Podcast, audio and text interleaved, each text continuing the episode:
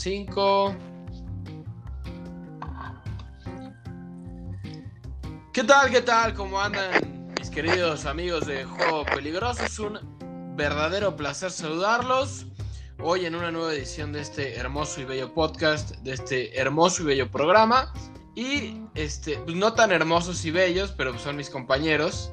Este, qué bueno que es un podcast, porque si no ya este, lo hubieran apagado al televisor, a la computadora, a cualquier dispositivo en el cual el video fuera el protagonista. ¿Cómo anda mi querido Federico Schaap, mejor conocido como Tato, el conde de Santa Rosa La Pampa?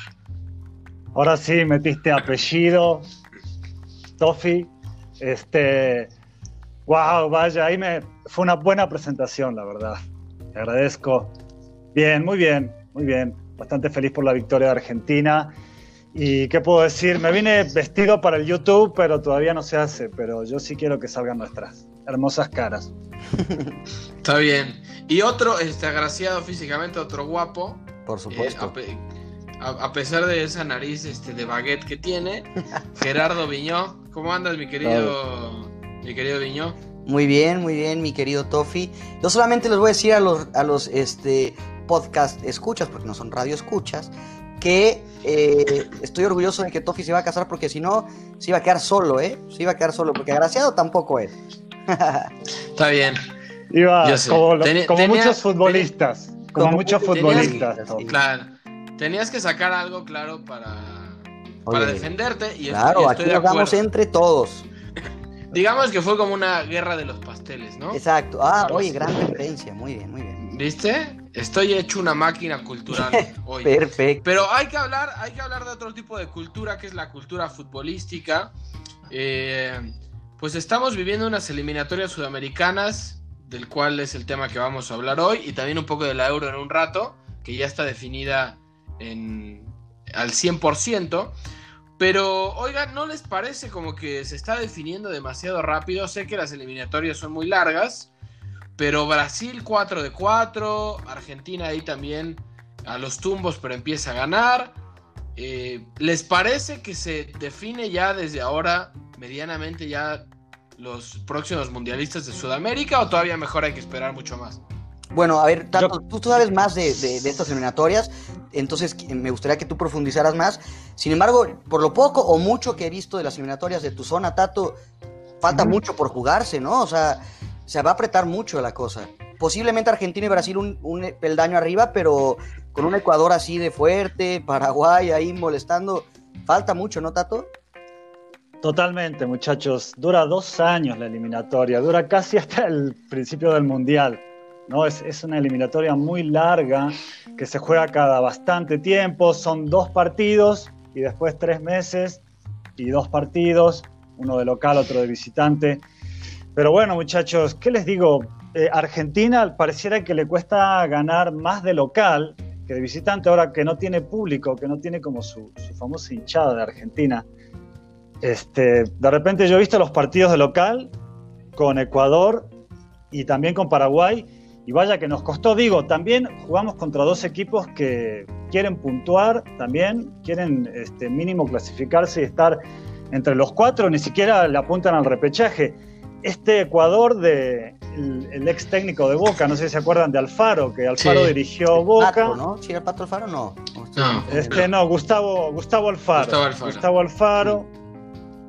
Es un técnico con amplia experiencia, el que decía Viño es Juan Pablo Alfaro, que es, este, ese es otro, es un exfutbolista mexicano. ah, sí, sí, perdón. cualquier cosa dijo.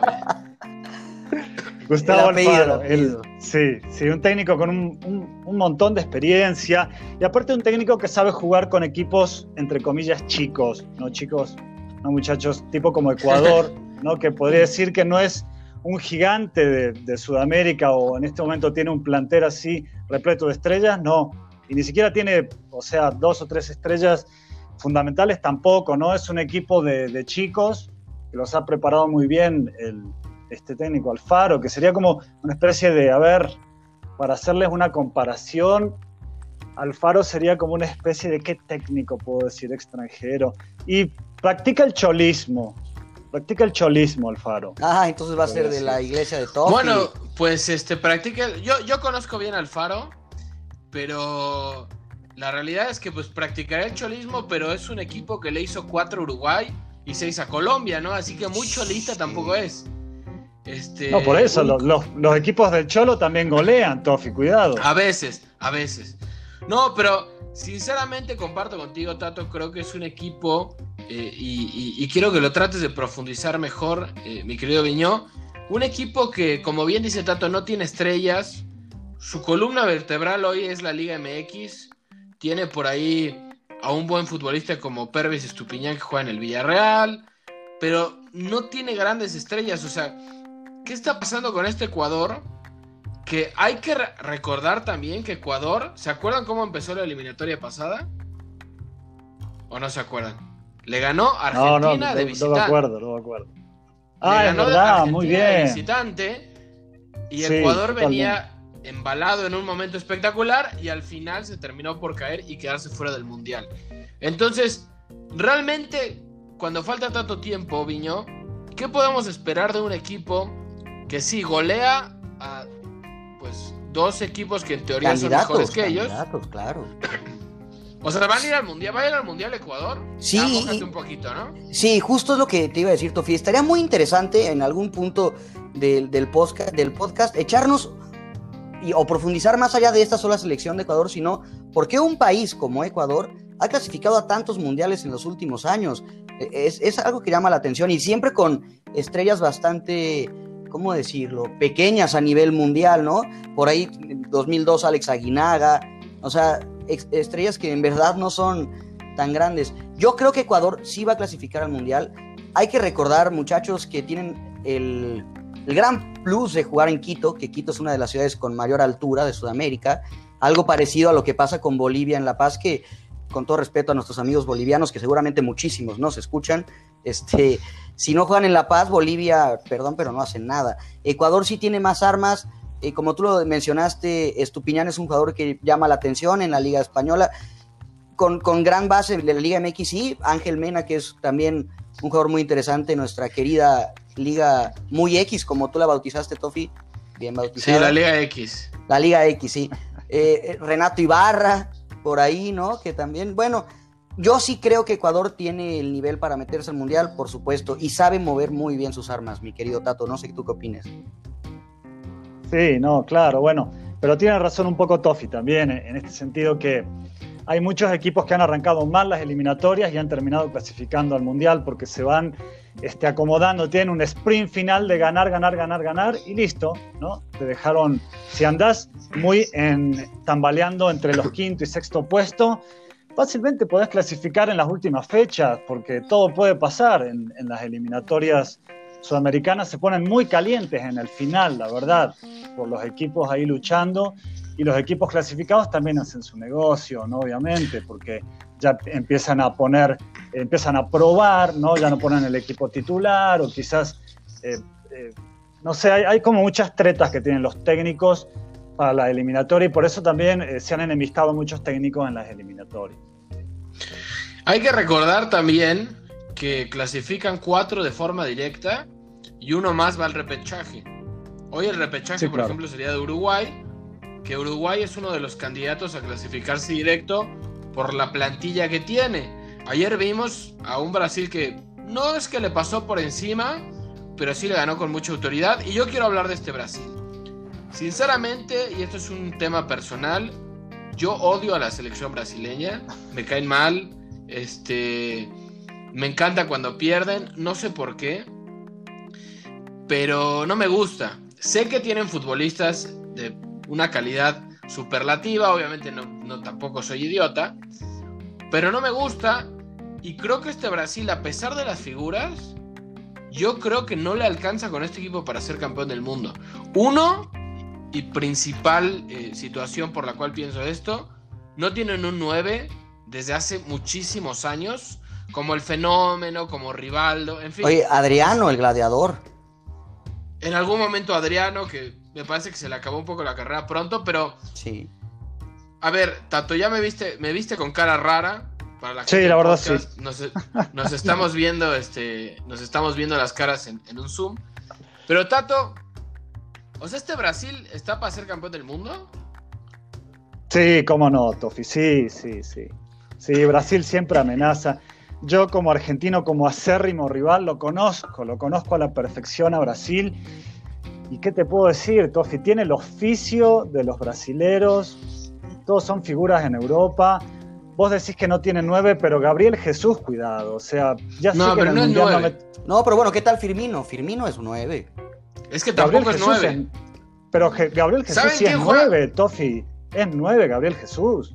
¿Saben quién ha jugado de nueve todas las eliminatorias? Richarlison, el futbolista del Everton. Él es el que ha jugado de nueve.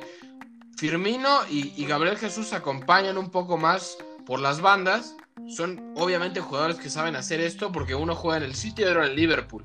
Equipos que son ultra, ultra verticales, perdón, y que entienden y que entienden cómo se juega este tipo eh, de, de planteamientos. Pero después, este, por ejemplo, Marquinhos es un central que a mi entender, este, probablemente sí le queda un mundial. Ujú. Thiago Silva, Thiago Silva está de salida, ni, si- ni siquiera sé si le va a alcanzar para el mundial. Renan Lodi es un buen lateral izquierdo, aunque después de tener a Felipe Luis y de tener eh, a Marcelo, a Roberto Carlos, ya si me voy muy lejos, tampoco es la gran cosa. Y Danilo, nada más lo tienen ahí porque no hay otro. Bueno, por ahí Alex Telles es de- interesante, ¿eh? Alex Telles a mí se me hace interesante. Alexandro también ha cumplido. En las laterales, digo. Bueno, Alexandro es lateral izquierdo, ahí podría ser otra opción. Y hablo en relación a la selección, obviamente nos estamos olvidando de Neymar. Hablo en Y, relación a la y selección. te que estás jugó- olvidando. Y te estás olvidando del arquero, Tofi. ¿De quién? Perdón. Del arquero. Ahí tienen dos Del increíbles. arque- Bueno, ahí tienen dos fantásticos, aunque me sorprende, la verdad, que ataje Ederson en lugar de Allison. Sí, de acuerdo. O sea, yo creo que Allison es. Si no, no es el mejor del mundo, pero sí es top 3 del, del mundo. Y ataja a Ederson. Quizá también porque a Chite le gusta mucho el juego de pies. Y Ederson sabe jugar mejor con los pies que Allison. Es la única razón por la cual pienso que, que podría Sí, ser Ederson y, el también, titular. y también prefiere muchos futbolistas o prefiere futbolistas que estén jugando en el City porque se emparenta con Guardiola. Calculo que él, el Tite, quiere una conexión con Guardiola en su selección, ¿no? Eh, y claramente eso se ve reflejado cuando se mueve Brasil, ¿no? Este, tiene, tiene como ciertas cosas guardiolescas, Tite, lo siento. Yo creo que le estás faltando al respeto a. No, por favor. No, yo- yo lo faltaba hago en más. serio. Un señor director técnico es Tite. Sé que, están Tofi, pla- por favor. sé que están plagados de figuras. Sé que están plagados de figuras. Pero. En la mitad de la cancha, Douglas Luis, nada más porque está jugando medio bien con el Aston Villa. Arthur, que es un desaparecido en la Juve. Everton Ribeiro, que juega en el Flamengo y que tiene como 85 años. Por Dios, ¿qué me están hablando que Brasil es una potencia? Oye, te faltó Brasil- uno muy importante, Tofi, y, y se- se- seguramente no lo dijiste porque es madridista. Pero hay muy pocos medios con la Ah, capacidad de Casemiro. Casemiro, ¿eh? No, no, no. Ahí sí, ese sí te la compro. Totalmente, o sea, no voy a decir que no. Pero vamos a analizar esto.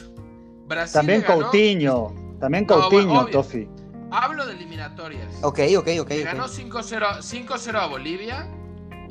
O sea, de local tampoco es muy complicado. Luego le ganó a Perú, que Perú está dando pena esta eliminatoria. Sí, creo que tiene un equipo. Ya hablaremos un poquitito de Perú. Creo que tiene un mejor equipo de lo que está mostrando. Pero le ganó 4-2 a Perú. Y luego le ganó con, con dificultades a Venezuela de local. Y creo que el resultado de ayer, ese sí fue extraordinario, que fue sacarle un triunfo a Uruguay como visitante. Pero creo que todavía no se enfrenta, salvo Uruguay, a las selecciones más importantes de Conmebol. Yo quiero verlo contra Argentina, por ejemplo. Quiero verlo otra vez contra Uruguay, quiero verlo contra el mismo Chile, Ecuador, no sé. De hecho, la próxima fecha, Tofi, eh, visita a Colombia. Colombia también le puede complicar las cosas. Colombia, bueno, no, no estoy, ojalá, Después ¿no? de lo que pasó con Ecuador, sí, sí, no. Ahorita que estamos hablando de Colombia, ya para pasar a otro tema, que por cierto va Brasil-Colombia y luego Brasil-Argentina el 25 y 30 de marzo. Todavía tendremos que esperar un rato. Pero, Tato, Colombia con Carlos Queiroz, un técnico muy experimentado. Colombia yo creo que es tal vez el tercer mejor plantel del continente, o el cuarto. Este, ¿Cómo explicas que a un equipo le hagan seis goles en un partido y en el partido anterior eh, le hagan tres. O sea, estamos hablando de que es un equipo que ha recibido nueve goles en dos partidos. Sí. Eh, increíble para propios extraños que le hayan hecho tantos goles a Colombia. Pero chicos, como vos lo dijiste bien, Tofi, recién, vos dijiste un plantel, ¿no? Un plantel no quiere decir un equipo, muchachos. Un plantel son nombres, nada más, son figuras. Pero a la hora de confirmar el equipo, es obvio que está teniendo dificultades y muchas. Este, Colombia, en el fondo, no paran a nadie, ¿no?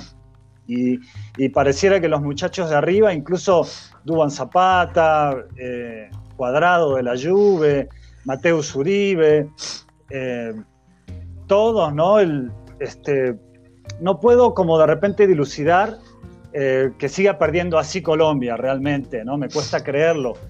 Pero bueno, realmente comerte dos goleadas como esas da para preocupar y mucho. Oye, Viñó. ¿Qué pasó, mi Tofi? Tato dice que solo plantel, que solo son hombres.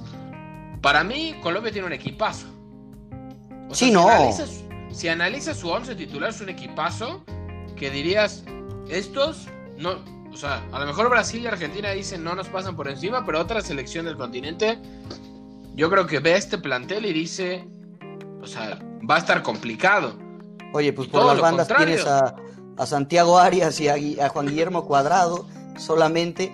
Jerry Mina, que la verdad es que de central no lo ha hecho mal en Inglaterra.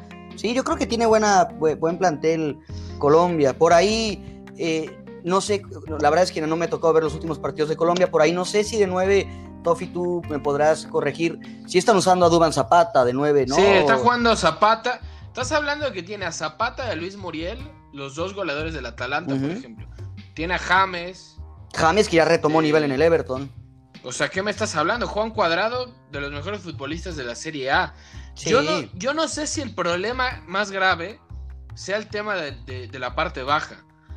Porque hoy eh, tanto Murillo, que por cierto Jason Murillo es banca de, Néstor Araujo en el Celta de Vigo. Y después tienes a Davison Sánchez, que pues, a mi entender es un gran central también. Pero los dos están dando pena, literal, eh, o sea, pena. Nosotros defendemos mejor. lo dudo, Tofi, lo dudo. Pero te digo, por ahí también está Jerry Mina, ¿no? Que según yo también es un central bastante bien valorado.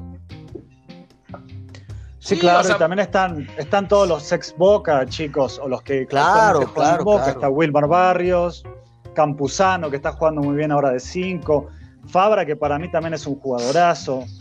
Muriel entró de cambio en este último eh, partido que perdió con, con Ecuador. Muriel entró de cambio, está Zapata de 9, pero sí, chicos, pero bueno, bueno, ahora según yo en las eliminatorias no vale tener buen plantel si no conformaste un buen equipo. Argentina le ha pasado infinidades de veces tener figuras y no poder conformar un equipo, no se entienden los jugadores, el, técnico quizás, no sé, le erra en algunos cambios. Entonces, pues yo hasta que esta Colombia no me demuestre que es un equipo y que pueda sacar como varios partidos resultados eh, sólidos, ¿no? Entonces, yo por ahora, no sé, me causa muchas dudas. Bueno, Colombia la decepción. Se filtró una noticia de que, para usar términos argentinos, Tato, ya que te gusta, dicen que se cagaron a palos después del partido James Rodríguez contra otro que todavía se desconoce. Eso es lo que se dice, para mí es una payasada, pero se filtró que discutieron fuerte los jugadores y que se pelearon. Que hubo golpes, hubo violencia. Es probable. es muy probable porque después de un 4-0 y 6-1 te tenés que cagar a trompadas con alguno. Dicen los futbolistas en el vestuario. En el vestuario ya ahí, che, la estás cagando, bueno, vení que demostrámelo y pues ya está, ¿no? Listo, a las piñas. Bueno, me parece un pensamiento medio cavernícola. Yo creo que podrían hablar eh, las cosas y, y, no sí, pero Tofi, son, Ahora sí vamos son futbolistas. Sí, sí. No, no podemos pedirles mucho. Me estás hablando. mucho. Con todo respeto a los amigos futbolistas. Ahora sí va, Con todo respeto. Ahora sí vamos. Ahora sí vamos con el mundo de las empanadas, de la pizza, este, de la, de la milanesa, la fugaceta. venga, venga. o sea, empiezo a decir comida porque en la cancha la verdad es que no se demuestra lo mismo que es lo rico de la gastronomía argentina. Sí es cierto que le ganaron a Perú, pero el funcionamiento de Argentina sigue siendo muy endeble. ¿No te parece que ha tenido cierta fortuna en la mayoría de los partidos? Que está bien, a veces hay que tenerlo, Tato, para poder ganar, pero Argentina no, juega bien. Y sí, Tofi, honestamente te digo y hablando coloquialmente hemos tenido un poco de culo, la verdad. Este, contra Paraguay en el primer tiempo nos pudo ganar Paraguay. Digo, fue ganando, pero pudo meter más goles fácilmente. Y después, ahora con, con Perú, pues la selección jugó bien, hizo bonitos goles, hizo triangulaciones, habilitaciones limpias, ¿no? Como que los goles fueron bonitos. Después en el último eh, tramo del partido Messi apareció como figura, eh, gambeteando, haciendo todo lo que él sabe hacer, le faltó el gol. Pero también hubo ataques de Perú que fácilmente pudieron haber terminado en gol, ¿no? Y, varias situaciones de las cuales yo vi mucho riesgo, sobre todo entre los centrales, de repente Otamendi a veces se queda, y, bueno, Nico Tagliafico por la banda hizo buen trabajo, pero a veces en defensa como que me dan, Montiel también, me dan como eh, ciertas dudas también la defensa de, de Argentina y el mediocampo, que es siempre lo que tiene Argentina, que es muy ofensivo el mediocampo, pero a la vez como que le falta ese, ese corte clásico ¿no? que tienen los mediocampistas defensivos. Ponerle que lo ponen a hacer, esa, ese trabajo se lo pueden hacer a Paredes, pero Paredes también tiene vocación defensiva, ¿no? Puede tocar, puede patear al arco, digo, eso está bien, pero no sé si es un jugador que, que pueda mantener el equilibrio en lo defensivo, ¿no? Que por cierto se retiró uno de los mejores mediocampistas eh, defensivos de la historia. Hablando de eso, sí. El jefecito. Que, hoy extrañan mucho a un futbolista de sus características. Porque concuerdo que Leandro Paredes para mí es un futbolista mucho más ofensivo que defensivo. Y en el PSG no tiene eh, pues el mismo labor que el que tiene la selección. Entonces por ahí le cuesta. Yo te pregunto una cosa, Viño. Bueno, te voy a preguntar tres cosas. Dale uno es lo, muy malo de Argentina, para mí. Si quieres, desmiénteme. Otamendi, yo creo que ya lo tenemos que jubilar. Sin duda alguna. Ajá. Otamendi Nico González, futbolista de Stuttgart, tiene dos goles en los últimos dos partidos. ¿Se está ganando la titularidad o va a volver Di María y lo va a sentar? Y gracias González por ganar otros partidos. Yo, creo que. Bueno, empatar uno y ganar otro. Yo creo que por peso sí Di María tendría que ser el titular. Sin embargo, este jugador Nico González es un jugador muy interesante que la temporada pasada, eh, no sé si me equivoco, mi querido Tato, tú me podrías corregir, ya estaba en el Stuttgart y ayuda a subir al Stuttgart a la primera división. Y varios equipos de, la Bundesliga de los pesos pesados, por así decirlo, lo buscaron, ¿no? Y se, hablaba en Argentina de que podría Nico González acabar en un equipo tipo Dortmund, tipo Leverkusen. Sin embargo, él dice, no, me quedo sí, lo quiso, lo quiso el Milan. Lo quiso el Milan también, ahí está. no, bueno, entonces, entonces soy muerto. Oye, no, este Milan hay, hay, que empezar a respetarlo, Tofi, poco a poco. sí, Tofi, por favor. Pero bueno, ah, me, gustó tu analogía y que hayas mencionado a Nico González. Bien, Tofi, y sí creo que tiene para.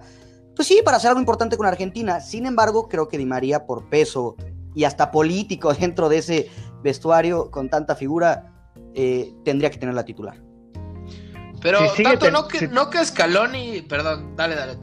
Si sigue teniendo las actuaciones desde de hasta ahora, Nico González no se va a mover del equipo titular, muchachos. ¿En serio? Ya la rompió. Ojalá, Viene sacando la cara, él viene sacando la cara, aparte no, no, solo viene haciendo goles, sino que viene jugando bien. Oye, oye, pero... Viene como recuperando. Tato, ¿es de los amigos de Messi o no? Porque si no, mira, ¿eh? Pobre Messi. No, ya, ya, ya paremos con llegando, Sí, oye, como dijo ya, estoy harto, ya estoy harto. Como, dijo hoy llegando al aeropuerto, Messi, ya, ya estoy harto que me culpen de todos los problemas. Y encima me agarraron los de Hacienda y les tuve que pagar, muchachos, yo que, tengo poco, dijo Messi. Sí, poco. Que gano poco, les tuve que pagar. Hay que hacer una fundación para apoyar a Messi. la tiene, la, tiene. creo que tiene, en esa declaración creo que tiene un poco de razón Messi, ¿eh? O sea, normalmente siempre los grandes problemas del Barça y, del, y de la selección siempre recaen en sus zapatos. Obvio que es el mejor futbolista del Ay, Pues sí, pero Tofi, eso le pasa a los cracks. Ah, dime que a Maradona no le pasaba igual si jugaba mal el Napoli. Dime que a Cristiano no le pasaba igual si jugaba mal el Real Madrid. Es que te voy, o sea, entiendo, pero creo que la prensa y la prensa chafa está ensañada en decir que toda la culpa de, siempre es de Messi. Creo que él tiene que acatar su responsabilidad como el mejor futbolista del mundo, no solo con el Barcelona, sino también con Argentina, que en Argentina, y Tato seguramente lo piensa, si no, este, nos podemos echar un round ahorita, en Argentina Messi es la sombra de lo que ha sido en el Barcelona, a mi entender. Y en cuestión de títulos, sí, es cuestión de juego, Messi ha levantado muchísimo muchísimo, ponerle en los últimos 20 años, no, no, es una broma. Pero no sé, Messi siempre ha jugado bien en la selección, Tofi. Otra cosa es que su equipo nunca lo ha acompañado, no han tenido proyectos serios. El único proyecto más o menos serio que tuvo Argentina fue con Sabela y se vio reflejado en el resultado que casi ganamos el Mundial de Brasil de 2014 y después llegamos a una final de Copa América que después se repite con, con Martino, ¿no? Que era el resabio de lo que quedaba. Entonces, la verdad, Messi siempre se ha vuelto en, todo tipo de... Bueno, hagan de cuenta que el Barcelona, con todos los quilombos que tiene ahora, fue a Argentina todos los años, ¿no? Así. Entonces, calculo que Messi fue, hizo lo que pudo en la selección argentina y lo hizo bien. ¿Cuál, cuál es el, partido más importante de la historia de Messi con Argentina? Yo creo que la final con Alemania y la semifinal con Holanda. La final del Mundial. Jugó muy mal. Y no jugó, tan mal, Tofi. No, no, pero no, no, o sea, bueno, no hizo el gol y no fue figura, ponele, pero yo vi el partido y no lo vi Eso es el punto. Mira, yo, yo amo a Messi, Viñolo sabe. O sea, yo amo a Messi, me parece que es un, un ser este, divino que llegó a la tierra para enamorarnos, pero también hay que tener cierta crítica con, un futbolista que parece que no se le puede criticar, pero con la selección argentina en los partidos más importantes, creo que no ha sido el tipo fundamental que debería de ser. Después vienen muchas cosas que acompañan y que el equipo no lo acompaña, bla, bla, bla.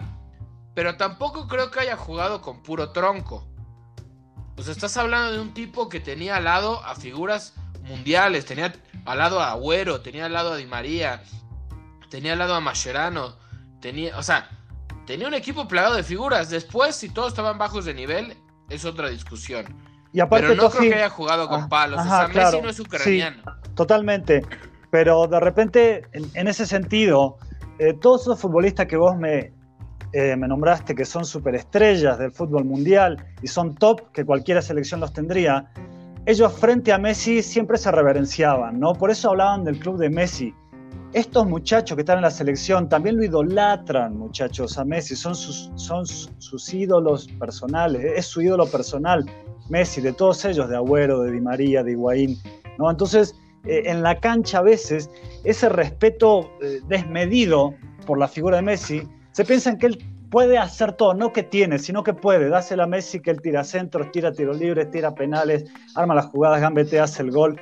Y yo de eso no estoy para nada de acuerdo, y menos ahora, ¿no? Quizás en su tiempo pudo hacerlo Messi, y tampoco, ¿no? Porque la selección es otra cosa. Pero yo siento que le, le cargan demasiada responsabilidad a Messi, o quizás él mismo se la carga, ¿no? Como, como parte de su ego. Pero calculo que Argentina en ese sentido a veces no ayuda. Puede ser. Bueno, me encantaría, y ya después de, de lo que dije, me encantaría igual que Lionel Messi levante la Copa del Mundo en Qatar. Bueno, gracias, sería, ahí, este, ahí estamos de acuerdo. creo que la cereza en el pastel para que dejen de decir payasadas que Cristiano es el mejor de la historia y que por Dios. Sí, la, verdad honestamente lo veo y, objetivamente lo veo bien difícil, Tofi, que ganemos en Qatar. Bien difícil lo veo, te lo digo. Yo también, yo también lo creo. ¿no?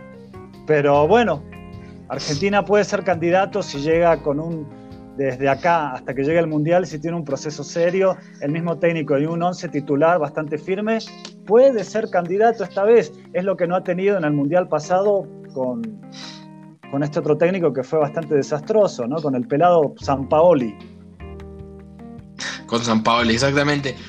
Este, ya para meternos al tema de Euro, Venezuela, Perú y Bolivia, la. No, bueno, oye, Venezuela para el nivel que tiene, lo habíamos hablado un poco en la, el, el, el, podcast pasado. pero han tenido, han tenido mejores inicios. no, pero ahí yo no creo que es decepción. Yo, no esperaba de Venezuela mucha cosa, decepción. Le ganó a Chile. No, bueno, le, le, ganó a Chile, Por eso. No, le ganó, no le ganó. Le ganó a Chile. Le ganó no, no, Chile. 2-1, le ganó ayer. Le ganó a Chile. Mira, vamos a decir. Bueno, digamos que. Decepción Perú, este, completamente de acuerdo, Tofi. La decepción eh, actual, Perú, la ultra decepción.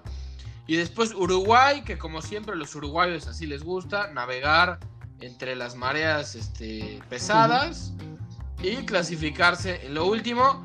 Sorprendido sí de Paraguay, el Toto Berizzo, un tipo que sabe manejar muy bien a sus equipos y que hoy a Paraguay lo tiene en un nivel no óptimo, pero sí creo que vuelve a ser el Paraguay ese como el del Tata Martino, que peleaba los partidos y que era un equipo incomodísimo y era muy difícil ganar.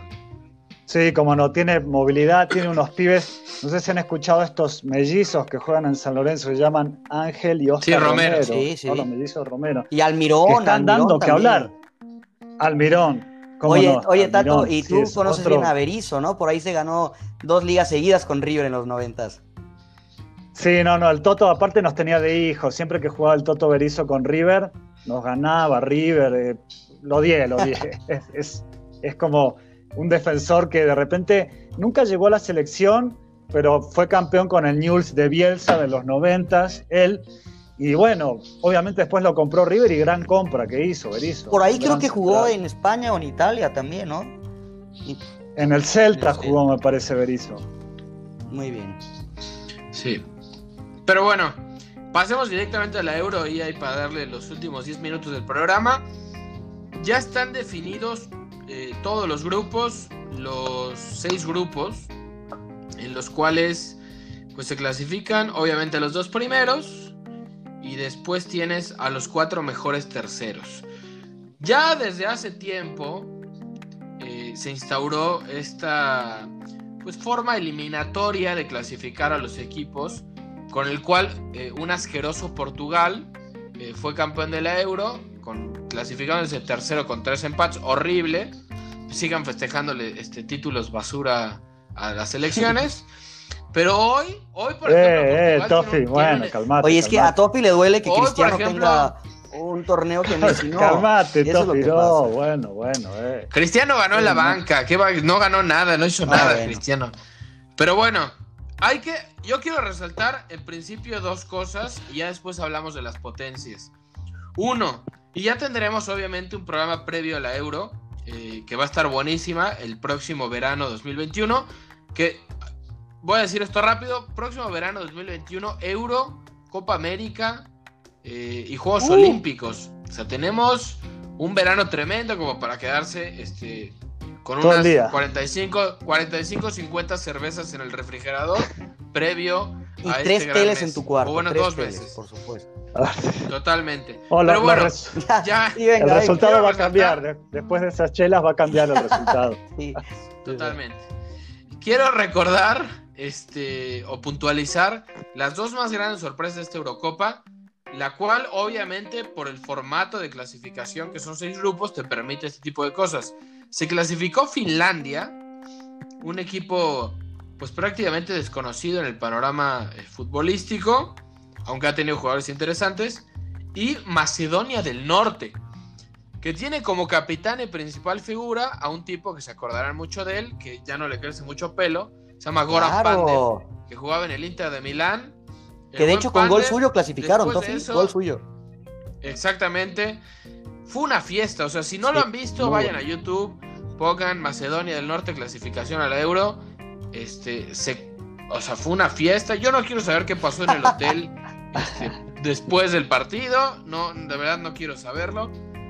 Pero son, creo yo, las dos más grandes eh, sorpresas. Después, quiero que ya me digan de una vez, se mojen un poquito, pero yo sé que les cuesta eso de, ¿no? ¿Quién es el... Bueno, les voy a dar dos.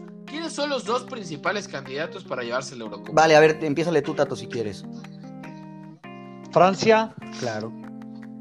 Para mí, Francia tiene un equipazo. esos pibes parece que en los clubes de repente no rinden, pero se juntan en la selección y hacen un desastre, ¿no, muchachos? Encima ahora con, con el agregado de Kingsley Coman, que es un jugadorazo que sale de la banca y mamita, ¿cómo juega? ¿No? Es extremo francés. Y bueno, ya sabemos lo que es Giroud, ya sabemos lo que es Griezmann, a pesar de que en el Barcelona no tiene una, actuación destacada, cuidado, llega a la selección y, ahí sí, ahí sí, agarralo, ¿no? Y bueno, Pogba, todos los jugadores que salieron campeones del Mundial pasado está, la selección está, está Benjamín Pavar, que otra vez hizo un gol, que se me retorcieron ahí las entrañas cuando lo vi, porque fue igual al que nos hizo para eliminarnos de, la última Copa del Mundo, que, que, estuve muy enojado realmente con ese partido que perdimos 4-3 aún me cuesta digerirlo porque nos ganó bien Francia, pero igual nosotros como que plantamos bandera. Pero bueno, yo creo que es Francia el primero para mí y después se la disputan, no sé, calculo que España y, Alemania, a pesar de que del loco partido del 6-0, me parece como increíble ese 6-1. No, no es cierto, 6-0. 6-0. 6-0. me parece que ellos dos tienen un plantel increíble. Yo veía hoy el plantel de Alemania y no podía creer cómo perdió 6 a 0 contra los pibes de España. Pero bueno, se despertaron, se les metió el... Accidentes. Puede ser, puede ser. O sea, yo creo que fue un accidente. Pasa a lo mejor cada 25 años, pero accidente. Sí, completamente Puede ser. El problema con Alemania, el problema con Alemania, Viñó, es que ya le pasó un accidente en la Copa del Mundo pasada y, le empiezan a pasar cositas así, no se puede. Y, está en un grupo con, Francia y con Portugal. Sí, sí. Entonces, si Alemania no empieza como a retomar el nivel histórico que ha tenido siempre, se podría estar en serios problemas. Pero para ti, ¿cuáles son tus dos Para mí, justo, creo que los tres vamos a estar de acuerdo con esto. Francia es la candidata número uno, salvo que Tofi se nos aloque. Creo que Francia tiene para hacer plantilla A, plantilla B y hasta plantilla C, muchachos. Y la plantilla C de Francia clasificaría invicta en la CONCACAF. O sea, Francia tiene para aventar jugadores. Ah, bueno, sí, en la CONCACAF. Yo clasifico invicto en la CONCACAF. no, mira, yo creo que. O sea, en la CONCACAF sí, pero ya plantel C como para competir ya no, a, no, máximo nivel, creo que. Sí, no, no, no, pero hay B, sí. un poco. Hay en la CONCACAF. En euro. Mira, cualquier selección cualquier selección de este de la Eurocopa en CONCACAF. No lo sé, no creo que no creo que Hungría le gane a México en el Azteca, ¿eh? no creo. No, por eso está bien, por eso dije primero o segundo. A lo mejor Hungría este, no le ganaría a México, pero a todos los demás. Sí, sí lo creo. Sí, bueno, para mí es eh, eh, Francia el primer lugar. Y yo también había pensado entre Alemania y España. Sin embargo, por este motivo del grupo y de que a Alemania se le puede hasta complicar el, grupo, iría con España. Tienen una generación con jóvenes muy interesantes y con un entrenador que le llegó a dar un triplete al Barcelona. ¿eh? Todo el mundo habla de Guardiola, pero Luis Enrique también lo hizo perfecto en el Barcelona. Y ahora con España está dando muy buenos resultados. Y por ahí no es caballo negro ni nada por el estilo, pero a mí también me atrae mucho la nueva generación de jugadores ingleses. ¿eh? La verdad es que Inglaterra tiene chavitos muy interesantes. También creo que Inglaterra, no sé si para campeonar, pero sí para estar compitiendo, llegando a las semifinales o a la final inclusive. Pero Inglaterra es como el Cruz Azul de Europa, ¿no? De las selecciones europeas. Es como el Racing. Bueno, Racing no tanto. No tanto porque no llega a tantas finales, pero Inglaterra históricamente ha tenido buenos equipos, pero siempre le falta dar ese último paso para hacer una selección importante.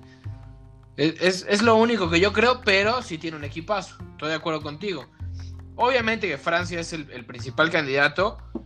Lástima este, por los húngaros que los mencionabas. Pobrecitos, imagínate que llegas a la Euro y por segunda vez consecutiva, por cierto, y te dicen, te va a tocar Francia, Alemania y Portugal en el mismo grupo. Este grupo estamos hablando de que podrían haber tres clasificados. Ahí yo creo que sale uno de los mejores terceros. Sí, bueno, sí, no sé. No sé, por, hasta por diferencia de goles, Tofi, se pueden complicar ahí las cosas. Por ejemplo, vamos a ver, el grupo de, de, este, de España, ¿no? Tienes España, Suecia, Polonia, Eslovaquia. Aquí cualquiera de esas tres eh, selecciones le puede meter un 4-0 a Eslovaquia y ya con eso se pone con un, buena, un buen rango de goles. En el otro, Inglaterra, Croacia, Escocia y República Checa, lo mismo. Que por cierto, Tofi también mencionar que Escocia después de 26 años o 24 años clasifica a la Eurocopa. Una, un país con recorrido futbolístico impresionante, que también imagínate la fiesta en el hotel de los escoceses. ¿No? Sí, sí, tremendo. no sé. Que, que la bueno, sí, Tofi, perdón, te decía, este, el tercer lugar de ese grupo yo creo que va a ser muy apretado. Sí podría clasificar porque clasifican cuatro, pero no va a estar muy bien parado, ¿sabes? A lo que me refiero. Sí, creo que quizá el grupo más flojito sería el C, que es Austria, Holanda, Macedonia del Norte y, Ucrania. Creo que este grupo sí es así como el de Holanda primer lugar y los otros más, a ver qué pasa. Después, Bélgica, Dinamarca, Finlandia y Rusia me parece un grupo interesantísimo. Y, y tienes a la selección italiana, Suiza, Turquía y Gales en un grupo también interesante, pero ahí es donde realmente vamos a ver el nivel de Italia, una selección que creo que ya hace tiempo tiene que... Bueno, hace tiempo más bien este, no, no gana absolutamente nada, no hace nada importante, entonces tiene que retomar el nivel porque es una de las más importantes en la historia. Sí, sin duda. Y, y, también tiene jugadores jóvenes que van a llegar muy bien para el 2021. Sandro Tonali, este, Nicolo Varela del Inter, que ha sido una de las grandes eh, revelaciones del año futbolístico, Saniolo. Eh, creo que, Italia tiene una generación también muy interesante, obviamente todos acompañados por Gigi Donnarumma en la portería, eh, de cara al futuro. En efecto. Bueno, es momento de despedirnos, Viño. Este, Tato ya nos odia, se quiso ir temprano. Entonces le mandamos un saludo ahí a su casa y apúntense, eh, apúntense bien en el calendario desde ahorita. Avísenle a todos los miembros de su familia y amigos que no harán nada. A partir del viernes 11 de junio empieza la Eurocopa y también empieza la Copa América. Entonces, este, pues Viño, eh, avise tu casa que ese, durante ese mes pues, no, te van a ver. Para nada, voy a estar encerrado en mi cuarto, otro se lo repito, con mis tres teles. Y pues bueno, mi Tofi, un placer, como siempre, cada miércoles estar acá. Y bueno, eh, un Tato pide disculpas en privado por los problemas técnicos que sufrió. No pudo despedirse, pero bueno, nos vemos el siguiente, nos escuchamos el siguiente miércoles, mi Tofi. Nos escuchamos el siguiente miércoles, exactamente. Saludos a Tato, saludos a ti, mi querido Viñó. Y eh, recuerden seguirnos siempre todos los miércoles en este bello momento futbolístico. Y nos escuchamos el próximo miércoles. Hasta la próxima.